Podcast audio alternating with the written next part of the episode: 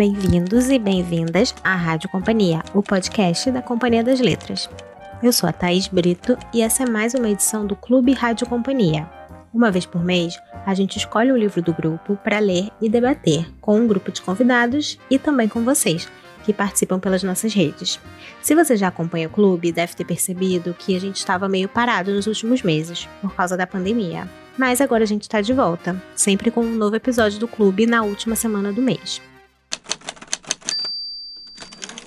Também por causa da pandemia, as gravações estão todas sendo feitas online, cada um na sua casa. Então, talvez a qualidade do áudio não fique 100% perfeita.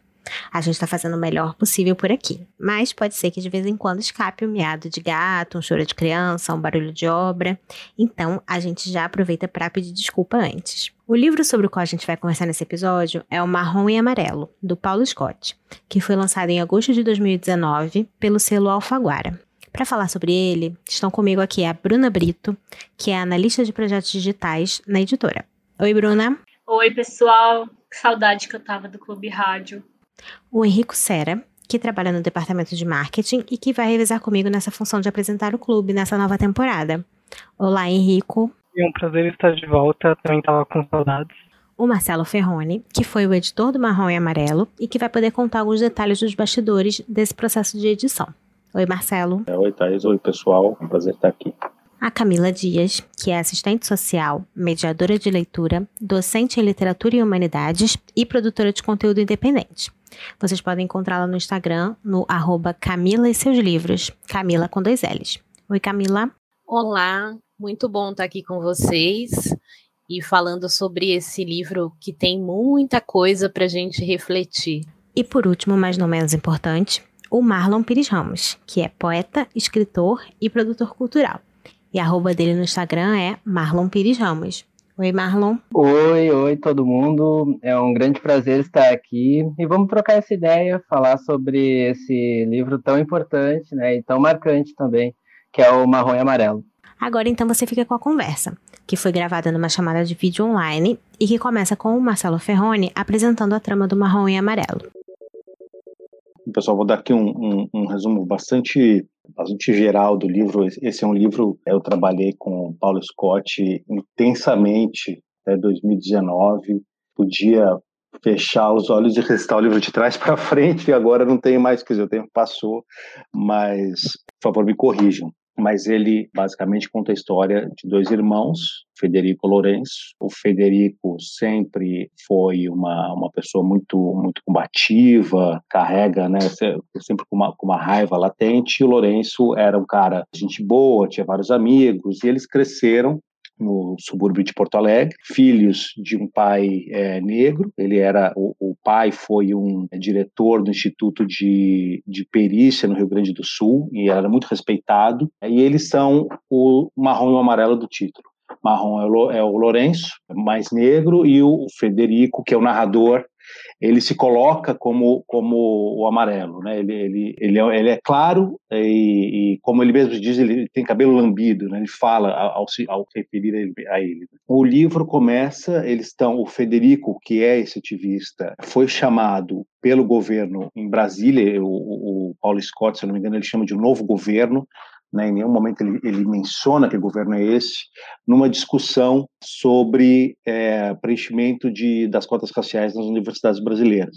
E aí você, no, no, meio dos debates, você vê diferentes estratos da população, enfim, pessoas discutindo essa questão e o, o, o Federico, muito incomodado com o que está acontecendo, toma parte das discussões ao mesmo tempo que ele se lembra do passado. E você, aos poucos, vai entendendo as tensões é, raciais pelas quais os irmãos passaram e essa é, até chegar numa tensão específica, não vou falar aqui agora, mas que definiu muito o futuro de ambos e definiu muito essa raiva latente do Federico, como ele mesmo diz. Enquanto a gente vai tendo essa história que vai se desdobrando no passado, você tem um evento novo. A filha do Lourenço, ela participou de uma manifestação, foi presa com uma arma e é uma arma que foi usada num, nessa história no passado, num, num, num, crime lá atrás. Então, todo esse passado volta à tona nesse momento. É, nesse momento que ele está nessa discussão em Brasília, então ele, ele é obrigado, ele volta a Porto Alegre para enfrentar esse passado. Bom, é, vocês gostariam de complementar alguma coisa? Eu, eu falei bem, em linhas bem gerais aí, né? Não, acho que você se lembrou bastante coisa, Marcelo. Você falou que eu não lembrava de, de que eu tinha problemas de memória, mas achei perfeito. Eu acho que a gente pode começar falando em linhas bem gerais, assim, o que, que chamou mais atenção de cada um no livro, se gosta, se não gosta, enfim, uma coisa mais geral para a gente começar. Alguém quer começar? Eu posso começar e já Boa. vou falando que a, a, construção da narrativa que o Paulo Scott usou, essa construção que ela não é linear, ela vai ganhando forma entre o passado e o presente do, dos personagens, e que são muito diferentes, né? É, eles têm personalidades diferentes, com uma grande afetividade entre eles, né? E essa construção da narrativa, ela vai se delineando, mesmo com a falta de pontuação, chega num momento do livro que a gente até esquece, e nós, nós leitores, vamos fazendo com que o ritmo da leitura eh, se dê. Eu gosto muito sempre de chamar atenção para essas construções narrativas, porque de, diz muito sobre a característica do autor, né? Diz muito de como ele é, desenvolve essa forma. E a, a, uma outra questão também que eu gostei muito foi a abordagem do escritor, né? Ele consegue é, relacionar vários temas que são é, preponderantes assim na atualidade e que são necessários para entender né, a realidade da, da população negra e, e chama atenção também para essa questão da falsa democracia racial que a gente tem no Brasil, né? É, nós especificamente temos um, tivemos, né, um outro, um outro movimento, uma outra estrutura de escravização das pessoas africanas aqui que difere de outros países. Então nós temos é, esse mito de democracia racial que ele não existe, mas que está presente na vida da maioria da população brasileira. E os personagens apresentam isso, e dentro da trama, a gente consegue fazer várias relações com, com esse tema e também da interracialidade. Então, são dois temas é, bem, como que eu posso dizer, bem duros para a população negra, quando você se relaciona com uma outra pessoa que, que não é da mesma da mesma cor que você, né, vamos dizer assim, um casal interracial, e também essa questão do colorismo, né, de eu tenho filhos e os meus filhos são diferentes, então eu tenho um filho branco e um filho negro, eu sou branca e meu marido é negro, então são todas questões para a gente pensar, e existe uma urgência em pensar nisso, né. É, sem dúvida. Desculpa se eu interrompi alguém que queria falar, Marlon? Uh, continuando né, o raciocínio da Camila, eu também acho esse livro sensacional justamente por isso. E um ponto que eu queria destacar, que me chama muito a atenção da, da narrativa do, do, do Scott, é como ele coloca o cansaço. E antes do cansaço, a raiva. A raiva desse não lugar, né? A raiva de ser de uma família preta, ter a pele clara e a todo momento ter que ficar reivindicando esse lugar esse lugar de não, é, esse é meu pai, por mais que ele tenha a pele uh, retinta e eu tenha traços uh, mais brancos, digamos assim, né, a leitura superficial da coisa, essa inquietude, né, esse não lugar, essa raiva de não de não ter, não não conseguir construir essa subjetividade de um modo mais fácil, né?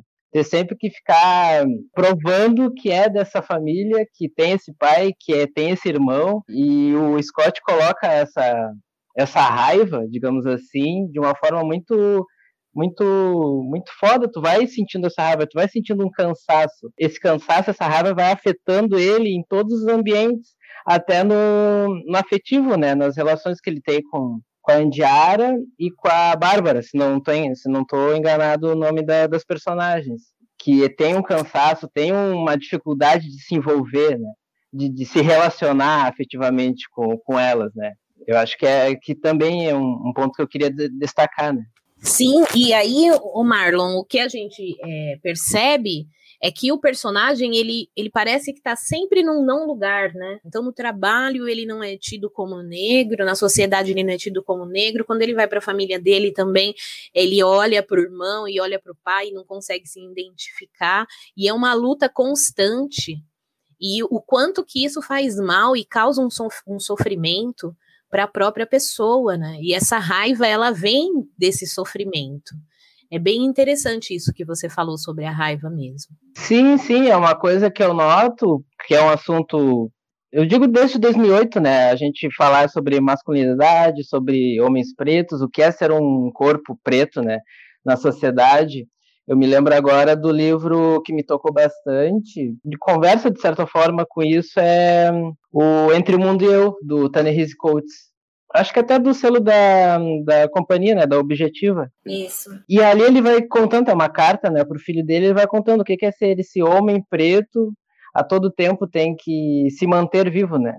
To, uh, o entorno tenta exterminar esse, esse corpo preto e ele tenta se manter vivo.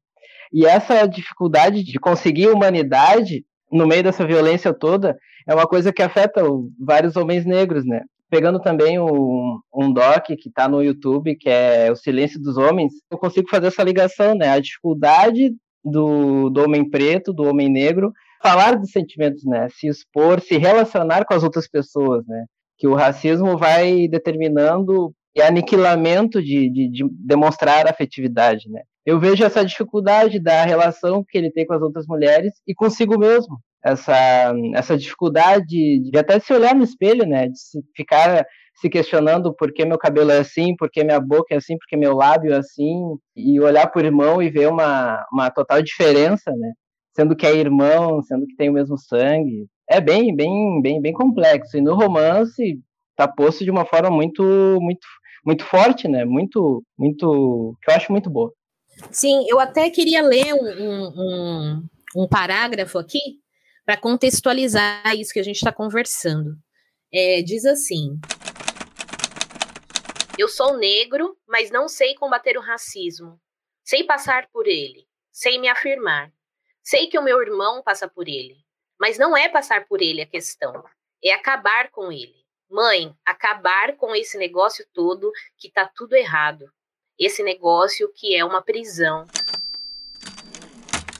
E, e, é uma prisão, né? Quando você não consegue encontrar o, o, seu lugar, parece que você fica aprisionado em você mesmo. E aí você procura, né? Referências, você procura a sua identidade, e, e aquilo vai se tornando uma prisão e um sofrimento psicológico que afeta de fato, né? O que a gente tem que entender ou perceber é para onde a gente vai determinar essa raiva, né?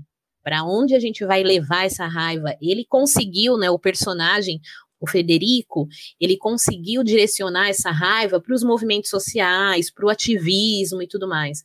Mas a gente sabe que grande parte da população negra não consegue fazer isso, né? Não consegue por vários motivos, que são sociais, né? Que são interseccionais.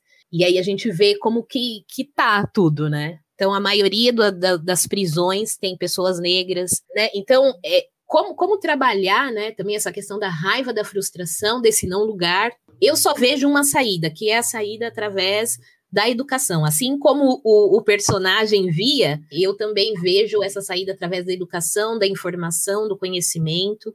É isso. Não vou me alongar, não, porque senão eu não deixo perfeito. ninguém falar também, né? É, a gente se empolga, vai, vai dando palestrinha aqui, mas é perfeito, Camila.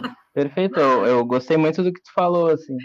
E também, não, só pontuar antes da, da Bruna falar, o Racionais vai falar isso, né? É usar a raiva como combustível, né?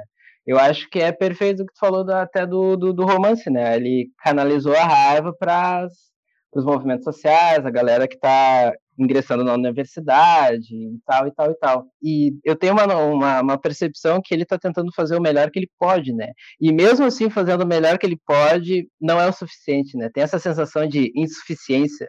E essa, esse trecho que tu falou, que tu leu também, essa conversa com a mãe dele também, né? Que é aquela coisa de querer se ver em algum lugar e questionar porque porque não, não, não, não, não, não tem Malcolm X, porque não tem uh, pôster do Mandela, porque não tem essas coisas assim na, na, na, casa dele, né, no, no quarto dele, na criação dele, enfim. E como isso vai vai dificulta, vai dificulta, né, a gente criar essa subjetividade, né, esse se ver em algo, né. Complementando o que a Camila tinha falado e você também, eu acho que além da raiva que que é muito presente no livro, eu senti muito a sensação de culpa o tempo inteirinho. Tanto que a Bárbara, a psicóloga e ex dele, aponta isso, que ele sempre viu o irmão dele como intocável, que não podia ser criticado. E ele tem sempre essa sensação de culpa, de nunca saber se ele está fazendo bastante. E ele se esforça tanto, mas fica sempre essa sensação de que ele podia estar tá fazendo mais. Tem um trecho dele que, que me marcou muito.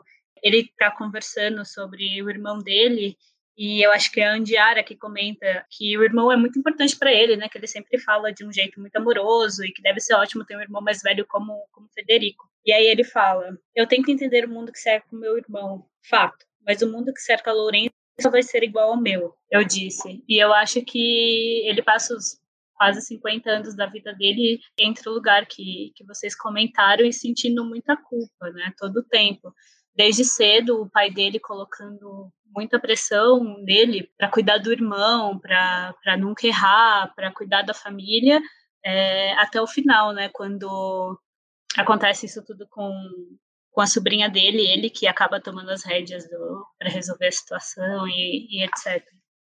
É interessante isso que você está falando da culpa, Bruna, porque uma cena que fica muito na minha cabeça, eu terminei de ler o livro semana passada, né? Tem um pouco a ver com isso, que é o Federico, ele quer se afirmar, né, como negro, como uma família negra e tal, mas ele, ele sente que ele não entende exatamente o que é isso. Aquela cena que ele fala da foto é uma que eu, eu ficou muito na minha cabeça, que é isso, explicando, né, para quem não leu. Ele vai tirar uma foto do irmão e aí o irmão pede para ele botar o flash e ele fala: Não, não precisa de flash, tá claro. E aí depois o irmão fala: Cara, bota flash, se você não botar, não vou aparecer. Para o Federico entender aquilo, foi depois, né, uma carga que é isso, ele, ele não entende o que, que é aquele lugar do irmão, né? Essa cena me marcou muito também quando eu tava lendo. Acho que essa é uma das, das cenas mais fortes, assim, do livro. Eu fiz algumas anotações e é, vocês falaram um pouco do cansaço e acho que hum, a forma como o livro é narrado de fato me deixou bem cansado no início, assim. É, eu li o livro relativamente rápido, mas eu percebi que eu tinha que diminuir um pouco o ritmo para conseguir absorver tudo o que estava acontecendo. O livro ele abre com a primeira reunião da comissão é, de Brasília para falar sobre é, cotas e sobre o software que vai ajudar nessa na questão das cotas na, na, declaração. E é uma reunião muito cansativa. Ele já apresenta muitas pessoas de um tempo de uma vez só. Enfim, foi, foi um começo meio, né, fiquei meio atordoado. E, e, gostei disso, foi interessante, foi um sentimento interessante. Uma coisa que pode ser meio óbvia, mas não foi óbvia para mim, e eu, de, assim, eu demorei um pouco para perceber, é que as cenas do presente são narradas no passado e as cenas do passado são narradas no, no tempo presente. Eu achei isso muito interessante. Acho que isso fez com que eu conseguisse entender melhor a, a, raiva e o sentimento presente da raiva e do trauma o tempo inteiro com, é, com o Federico. E a Camila falou um pouco da identidade, como o Federico pega a raiva dele e vai trabalhar em questões mais políticas e de movimentos sociais, mas eu também, falando do final do livro, mas falando de identidade, que é um ponto que a Camila é, levantou, que esse retorno dele para Porto Alegre, quando ele decide é, permanecer em Porto Alegre, me parece uma tentativa de buscar, né, é, de trabalhar melhor a identidade dele, que, é, que parece ser um ponto de onde ele se afastou. Né? Então, toda hora o, o passado dele está presente. Ele tem todas essas memórias da infância e a raiva e os traumas, mas de um lugar que ele está geograficamente separado. E acho que voltar para esse lugar parece ser uma tentativa de conciliar as questões políticas macro com as questões identitárias dele micro, enfim. Não sei se, se, se é possível separar essas questões, mas esse retorno é, identitário, assim. Eu achei muito interessante mesmo essa parte que você falou dele ser sempre conf confrontado. Uma vez que ele está em Porto Alegre, ele não pode fugir de tudo que ele que ele passou ao longo da vida, de toda essa culpa e dessa raiva que ele sente. Também me lembra muito é, isso dele decidir voltar para Porto Alegre, ele decidir agir um pouco mais, assim, porque é uma coisa que aparece sempre no livro, várias é, personagens comentam e dá super a entender que mais ou menos é como se o Lourenço combatesse o, o racismo na prática e o Federico combatesse na teoria. Me parece que essa mudança para para Porto Alegre no final do livro, esse é um ambiente com spoilers, né, pessoal? Essa tentativa de tentar sair um pouco mais da teoria e, e atuar na prática, que é uma coisa que parece que ele tem, que ele esqueceu de fazer ao longo de ao longo da vida. Não sei se faz sentido para vocês. Marcelo, você quer falar algo? Dois, dois comentários. Um, é, talvez vocês não vão precisar me ajudar, mas a minha é, é, quando ele fala do passado, tem uma coisa bastante interessante que ele está preso, essa narrativa do, do, do passado, ela está praticamente presa em um dia que vai indo para trás conforme ele se lembra. Né? Você tem uma, um momento final dessa noite que é uma briga na frente de um clube, que os irmãos se envolvem e e de certa forma o próprio Federico ele passa do limite eles estão numa situação tensa e, e se não me engano é o Federico que faz a primeira agressão é, é, e você conforme o livro caminha essa memória dele ela vai voltando para trás e você entende qual é a raiz dessa tensão dele dessa violência incontida né? Você descobre a chave no início desse dia. Então, a, a, memória também ela, ela vai retrocedendo em cenas que ele vai se lembrando e vai recompondo, e você entende aí alguns um trauma que está muito é, tá muito preso nele, né? Que ele de certa forma não conseguiu, que ele não conseguiu resolver é, é, essa questão, que eu acho essa forma como ele trabalha nesse retrocesso, eu acho muito impressionante. E, e vocês falaram também muito do cansaço e do texto, né? Da, da, como ele consegue, que eu acho também uma coisa impressionante do Paul Scott, esse uso do texto para você passar as para você passar essas sensações né, de cansaço, é, claustrofobia, é, raiva, é, às vezes impotência. Ele não só consegue passar isso narrando o que está acontecendo, mas por meio do texto. E aí, falando um pouco dele, é uma luta. Ele é um bom, ele é um autor muito aguerrido, né? Um autor que tem essa essa luta com o texto e já teve inclusive muitos, muitas dificuldades de, de, editar os livros porque ele vinha com o livro é, com esse texto e os editores todos queriam mudar, falaram vamos vamos colocar pontuação. A gente até foi, foi até difícil a nossa é, nosso processo de revisão porque era isso. Eu falava Scott, me explica que é caixa alta, caixa baixa, né, maiúscula, minúscula, pontuação. Ele, cara, é isso. E é o ele criou Imagina ele falando. a Ferroni, é isso. Ele foi criando um estilo ao longo dos livros, do, do, dos romances, da poesia dele. Então, é uma coisa que ele vem trabalhando há muito tempo e de uma forma muito consistente. E isso eu acho que é uma coisa muito rara dos autores, de, entre os autores contemporâneos. São poucos os autores que conseguem criar um caminho próprio, que não é fácil, um caminho difícil, né? Porque é um caminho, é um texto cheio de aresta, é, mas que ele tem um projeto e vai no projeto. Eu, eu, eu acho um, ele um autor muito impressionante nesse sentido. É exatamente sobre isso que, que eu falei e iniciei a, a, a conversa aqui com vocês, porque esse tipo de escrita ele vai caracterizar o autor e deixar uma marca no leitor. Então, toda vez que o leitor vai ver um livro, Paulo Scott vai falar, é aquela escrita, é daquela forma, ou ele vai apresentar alguma coisa nova, mas que também vai ter relação com o que eu já conheço dele. E eu acho isso fundamental para quem gosta de ler, são essas minúcias, né? Ou não, ou é isso mesmo, é isso que faz com que o texto seja grande, seja gigante e possibilite a gente a sentir tudo isso, como o Marcelo falou. Mas essas características trazem uma memória que não sei se eu posso chamar de memória afetiva do leitor, e, e, desperta cada vez mais a vontade de você querer ler mais o autor e ler mais as obras que ele faz e esperar pelos livros que serão publicados ainda. Então, eu, eu me atento demais à forma narrativa e acho fantástico. É surpreendente. Eu, eu tenho grandes surpresas com os autores contemporâneos nossos nacionais que vem transformando essa a forma de narrar dentro do, dos textos literários e que vai transmitir sim todo o sentimento do, do personagem e, e, acaba sendo até imagético, né? A gente consegue ver as cenas.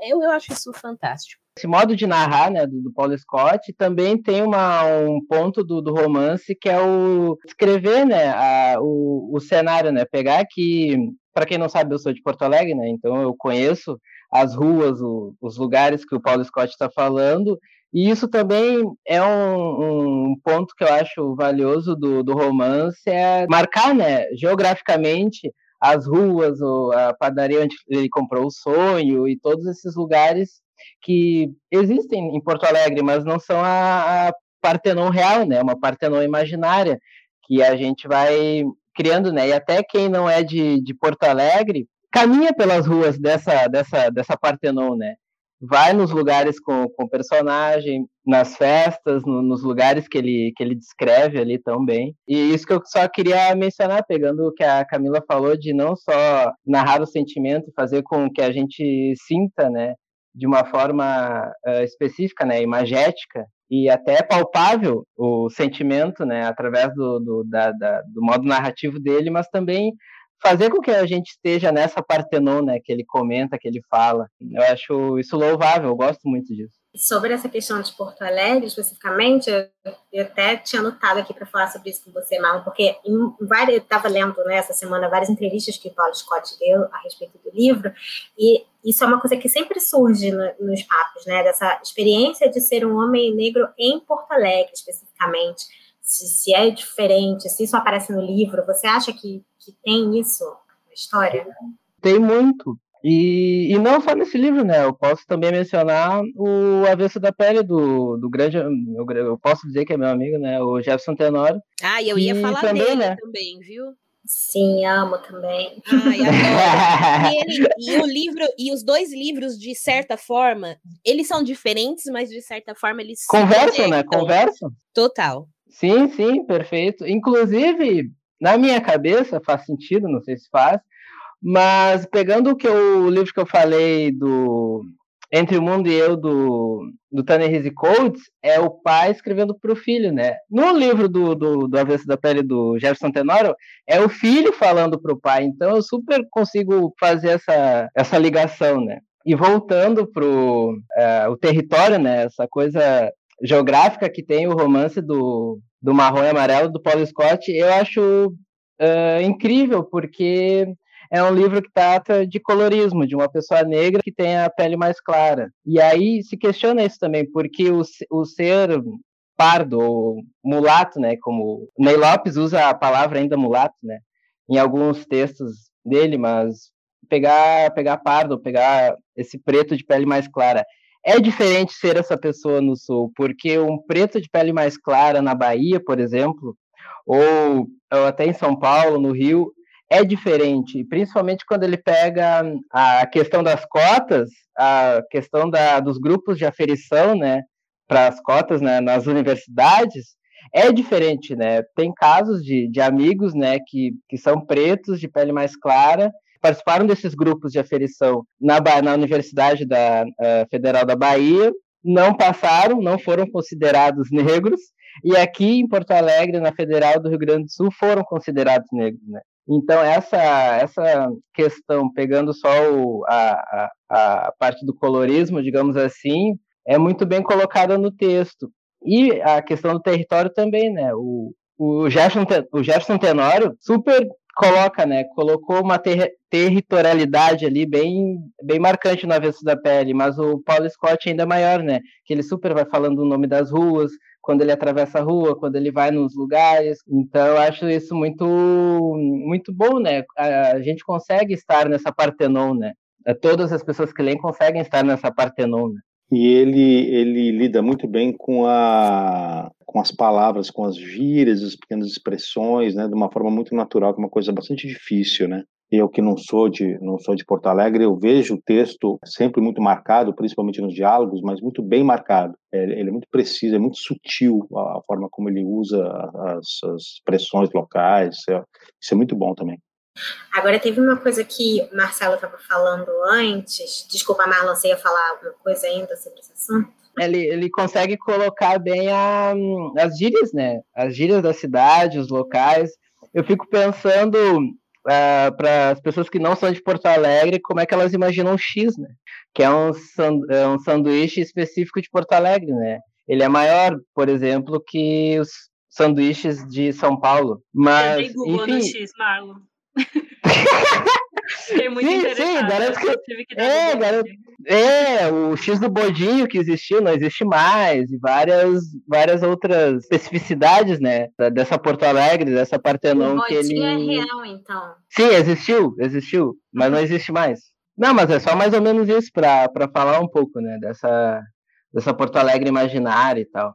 Eu conheço Porto Alegre, fui para Porto Alegre, sei lá, uma vez quando eu era muito criança, então conheço muito pouco, fui pesquisando durante a leitura do livro, mas foi uma coisa que eu gostaria uh, de talvez reler o livro, é, conhecendo mais da, dos lugares que ele, que ele cita, pesquisando um pouco mais. Eu acho que faz diferença, eu acho que é interessante, enfim, tanto é que fiquei curioso e obrigado por falar um pouco é, sobre isso, Marlon, porque é uma questão uh, muito relevante no livro, né?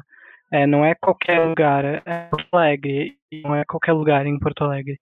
Então acho que isso é, enfim, interessante ouvir sua fala.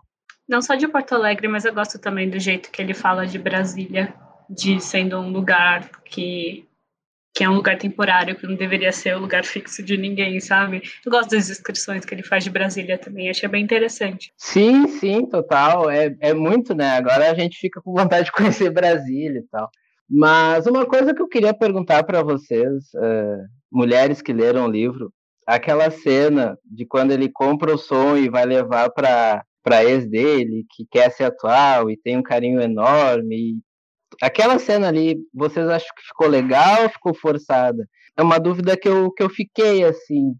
É legal e tal, mas ao mesmo tempo que eu acho massa, é, achei que ficou meio forçada ela receber ele, e, ter, e aceitar o sonho, e aí eles se relacionarem, ela depois do banho, sei lá, eu não, não, não, não sei ainda. gostaria de ouvir vocês sobre o que vocês acharam dessa cena. Você achou que foi um pouco apelativo? Sim, sim, sim, sim. É, então. É, é, é a gente. é difícil falar, né? Isso para vocês, homens. Mas é, parece que sempre tem que ter algo relacionado a sexo no meio das narrativas para dar aquele gostinho de sei lá o quê. Na verdade, o livro ele não precisava ter nenhuma, nenhuma cena de relação, de nada. exato, exato, também acho isso. Carinho, sabe? A solidariedade, a empatia dela com ele e tudo mais. Eu andei lendo uns livros aí também que, que achei muito apelativo e, e, assim, foram livros de, de, de, autores assim que não, não são reconhecidos ainda, mas eu li para fazer publicidade e tal. E existem momentos que eu acho que a, é, a narrativa ela não pede isso, né? Ela pede talvez a, a, a questão do sentimento. O que você está passando naquele momento, quais os sentimentos, as emoções que estão ali envolvidas, mas não necessariamente a cena em si, né? Eu também achei um pouco apelativo, vai, se é que eu posso falar assim, e que não, Sim, não precisasse, né? Não precisasse. Não, não vai fazer é, grandes diferenças, né? Mas se é para a gente falar, a gente fala, olha, não precisa ter. Né? Se for para sim, ter, sim, total. é um momento propício, né? Mas sim, levou o sonho, obrigado, agradeço, eu, eu sou solidária ao momento que você está passando e tudo mais. Mas não, não, não acho que, que, que, precisava, não. É engraçado. É, ficou pra mim, não, não me incomoda a cena, não, não acho forçado, mas na verdade, para mim, ao longo de todo o livro, eu tive muita dificuldade de compreender esse relacionamento do Federico com a Bárbara. Então, tudo que eles fazem para mim me parece estranho e, e meio misterioso. E, e, por isso que a cena de sexo ali meio do nada não, não me surpreendeu, nem me incomodou, porque, eu, sei lá, eu acho que sexo também é uma maneira de, de representar sentimento e de representar como eles dois estavam lidando um com o outro ali naquele momento. Mas, enfim, essa relação desse casal, para mim, ela, ela é bem misteriosa, assim, na verdade. É porque é, dá para sentir que existe ali uma coisa mal resolvida, né? Tem algo entre eles que não foi Sim, resolvido sim, exato, ainda. é. E eles E a têm que não sabe resolver bem, isso. E fica, fica essa nuvem mesmo na cabeça do leitor, Exato, né? é. É, o que o que está acontecendo, por que, que isso foi colocado aqui. Eu sinto que, que pode ter sido apelativo, mas também existe esse outro contraponto que é de uma questão, de uma relação mal resolvida e que tinha que se entender de alguma forma. E talvez essa tenha sido a forma de, É. de, de resolver. É, Ou não. resolveu, na verdade. É, e não resolveu também, né? Não, é exatamente isso, não resolveu. Pra mim, onde essa cena entra é no mesmo dia é, que acontece a cena da, do alistamento, né? Então, pelo que eu entendo, é uma das peças, quando ele se alista, já tem toda uma pressão machista e, claro, racista no, no alistamento, que causa, né? É um, é um dos traumas que vai causar, a- não só, né? Não é a única causa, mas é uma dessas coisas que potencializa a raiva dele, que termina, não termina, mas enfim, que naquele dia termina é, na briga na frente da- do clube. E eu acho que a, a relação com a Bárbara, exatamente a cena do sexo, é uma das, uma das pontas de rejeição ali, que aparentemente também o Federico é uma pessoa que parece, talvez não seja traumatizada, mas lida com durante a vida. Né? E, essa mesmo, essa- esse, esse não lugar é o não lugar também das relações dele. Então, é, o Federico tá toda hora numa relação de não lugar, inclusive nessa relação com a Bárbara. Ela ama ele, mas não ama. Ela ama ele, mas não quer ficar com ele. Ela transa com ele, mas pede pra ele ir embora. Então, é, enfim, essa, esse jogo e essas tensões do não pertencimento, me parece, assim, foi como, como eu senti, pelo menos. A gente está vendo um pouco também sobre o filtro, de- o filtro dele, né? Que está sempre com essa alguma questão mal resolvida, amargurado. Eu acho também que essa relação deles no começo, a história, a, a cena do sonho também, ela tem depois um complemento, né? Que, é- que é quando ele em Porto Alegre nos dias de hoje ele vai se encontrar com ela. Ela está casada, se não me engano, está com, tá com o cara, ela desce para conversar no, no, no pátio. E você vê também que eles não estão, eles nunca estão muito bem, né? Que, bom, vocês, vocês falaram, né? Thaís falou aí da, dessa situação deles, nunca dessa essa relação misteriosa. Eu acho que tem um incômodo e ele nunca consegue com a Bárbara meio que aproveitar um momento, relaxar. Ele nunca não está nunca relaxado. Né? Eu acho que isso cria também uma, uma trava né, ne- nesses momentos.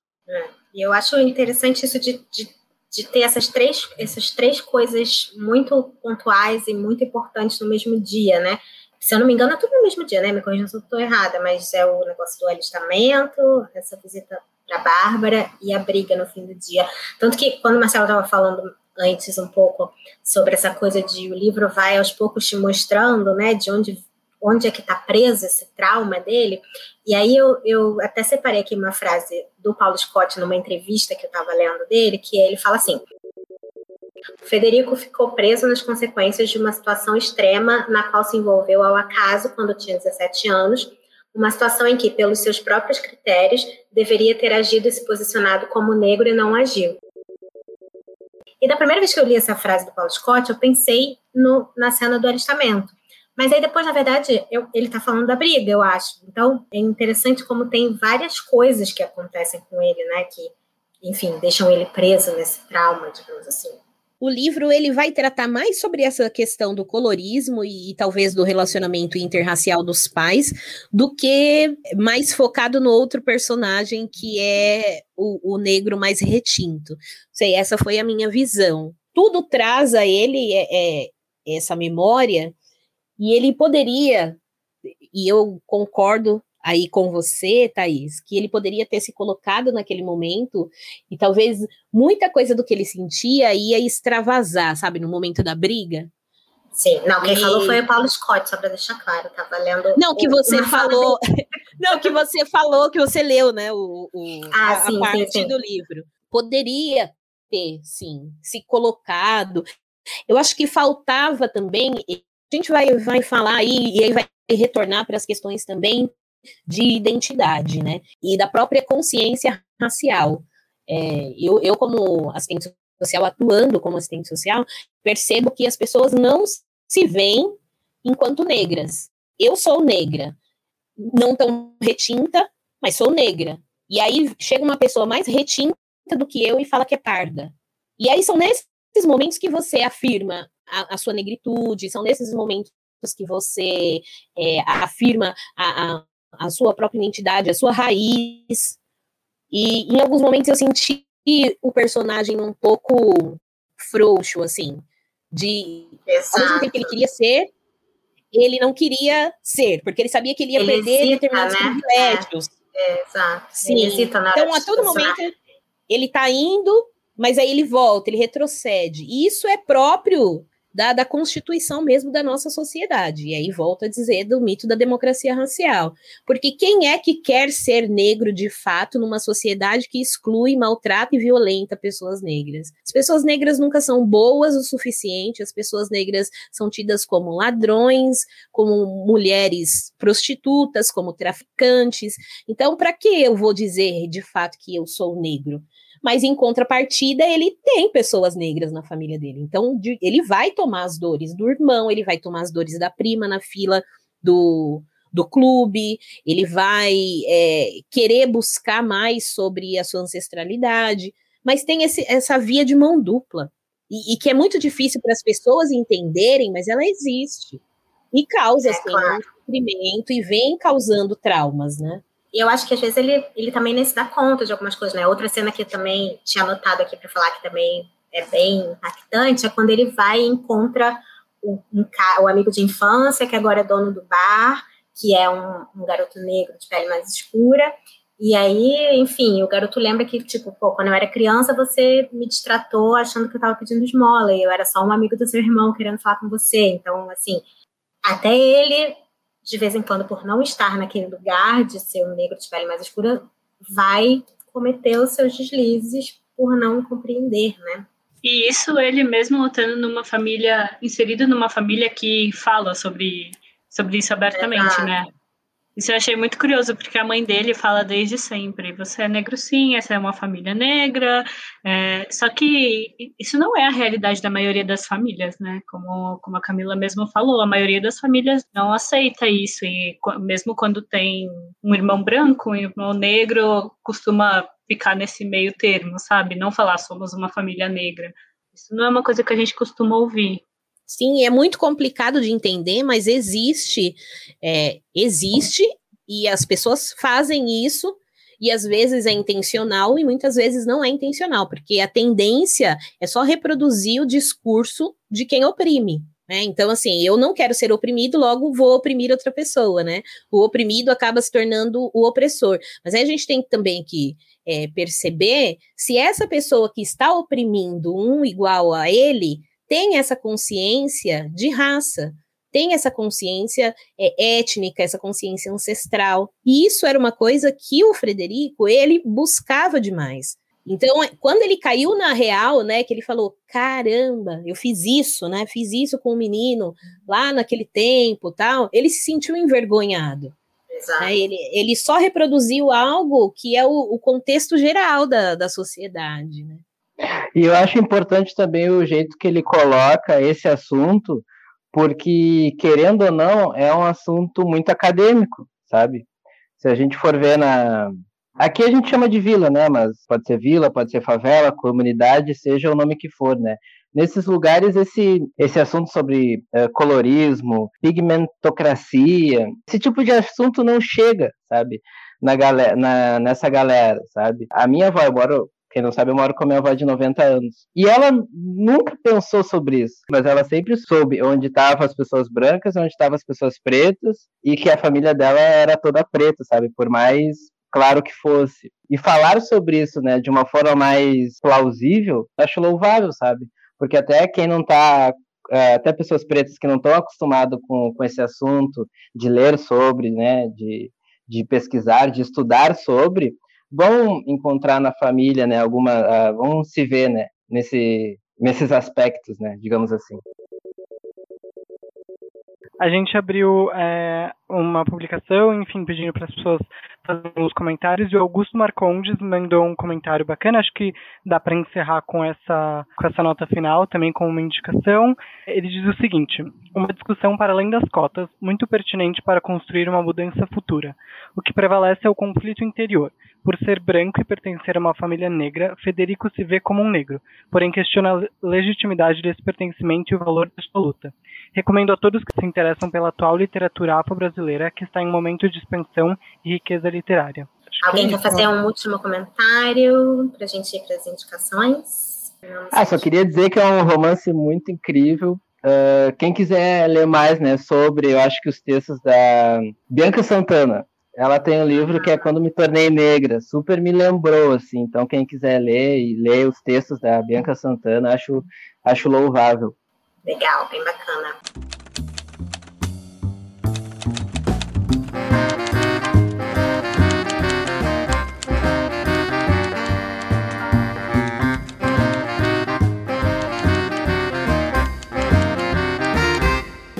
Quem mais quer dar sua indicação?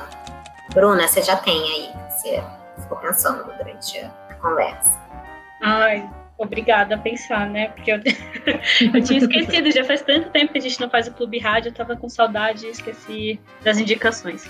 Mas, enquanto a gente estava conversando, eu fiquei tentando lembrar um livro que tinha é, me atingido em lugares parecidos como marrom e amarelo me atingiu. E eu pensei no Kindred, Laços de Sangue, da Otávia Butler. Porque eu sei que é bem diferente, porque é uma ficção científica, viagem no tempo, mas ele me deu é, essa mesma sensação de choque perceber como é o dia a dia de, de uma pessoa negra e como ela é, ela é vista no, no dia a dia pela sociedade, ainda mais nesse livro. E esse é um casal interracial. A protagonista, o, o marido dela é branco, se eu não me engano, e dá para ver bastante essa, essa, esse contraste entre, entre esse casal e como é a vida deles.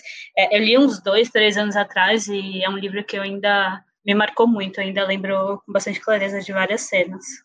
Bom, vou fazer a minha indicação então, que é o livro chamado Identidade, que é da Nella Larsen, é uma escritora que nasceu em 1891, mas que trata sobre o colorismo de, de, de uma outra perspectiva, né? Que não a nossa brasileira, mas a estadunidense. E é um livro que chega para nós agora, mas ela estava à frente do seu tempo, né? Ela nasceu em 1891 e ela já tratava sobre essa questão do colorismo. São duas, duas amigas e uma delas, por ter a pele mais clara, se passa como branca e casa com um homem branco.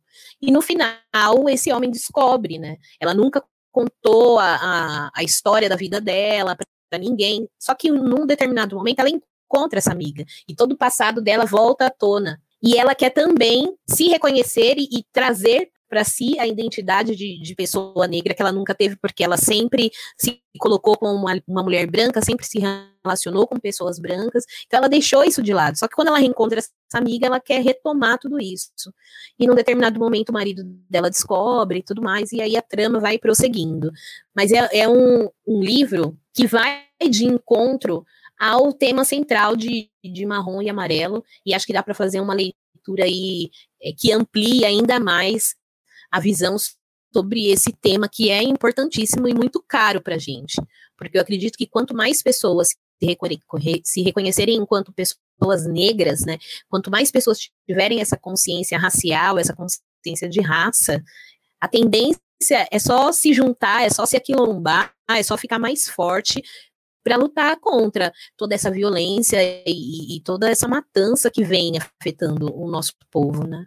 Pensei em um livro e em uma série. São dicas que fogem, talvez, um pouco dos temas centrais de Marrom e Amarelo, mas acho que fazem um pouco sentido. O primeiro é O Quarto de Giovanni, do James Baldwin.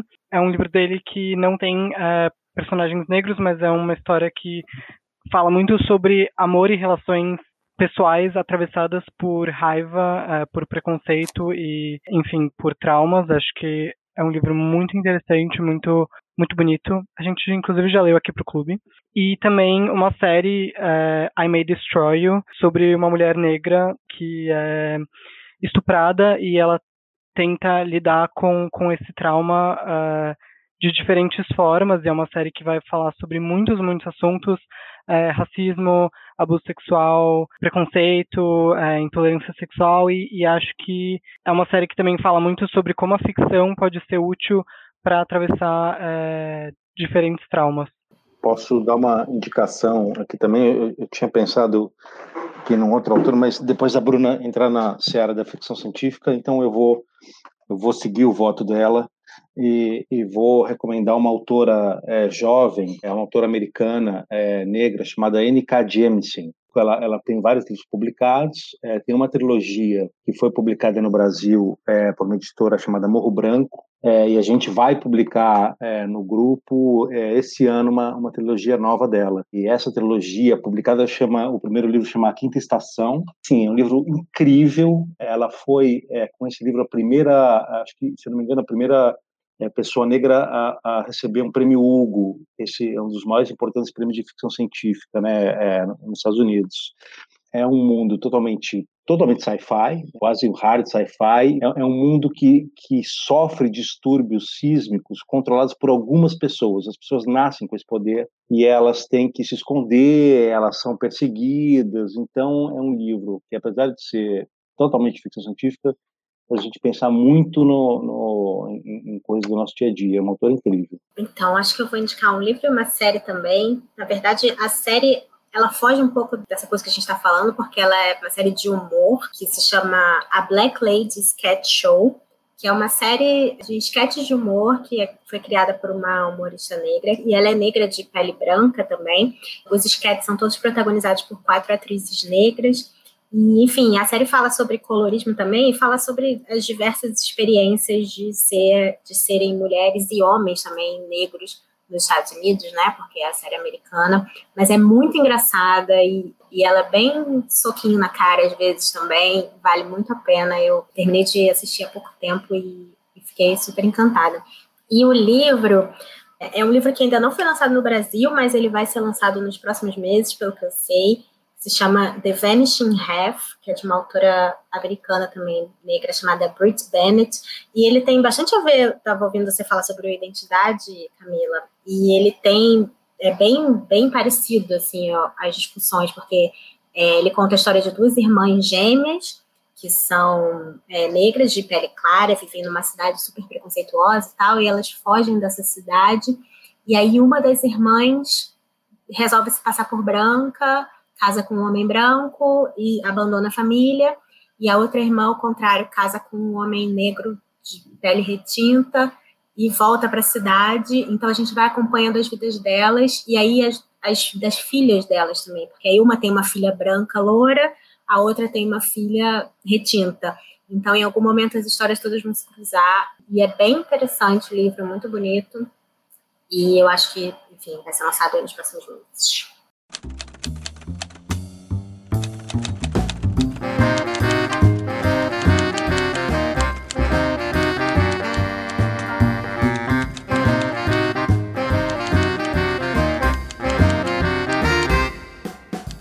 Essa foi mais uma edição do Clube Rádio Companhia. Espero que você tenha curtido. No próximo episódio, a gente vai falar sobre o livro Depois a Louca Sou Eu, da Tati Bernardi. Se você é fã, já leu, tem alguma opinião ou comentário, é só procurar o post sobre o clube lá nas nossas redes ou então mandar uma mensagem para o e-mail radio@companhiadasletras.com.br. E se você não leu ainda, aproveita para começar e acompanhar a discussão com a gente no mês que vem. Obrigada e até a próxima!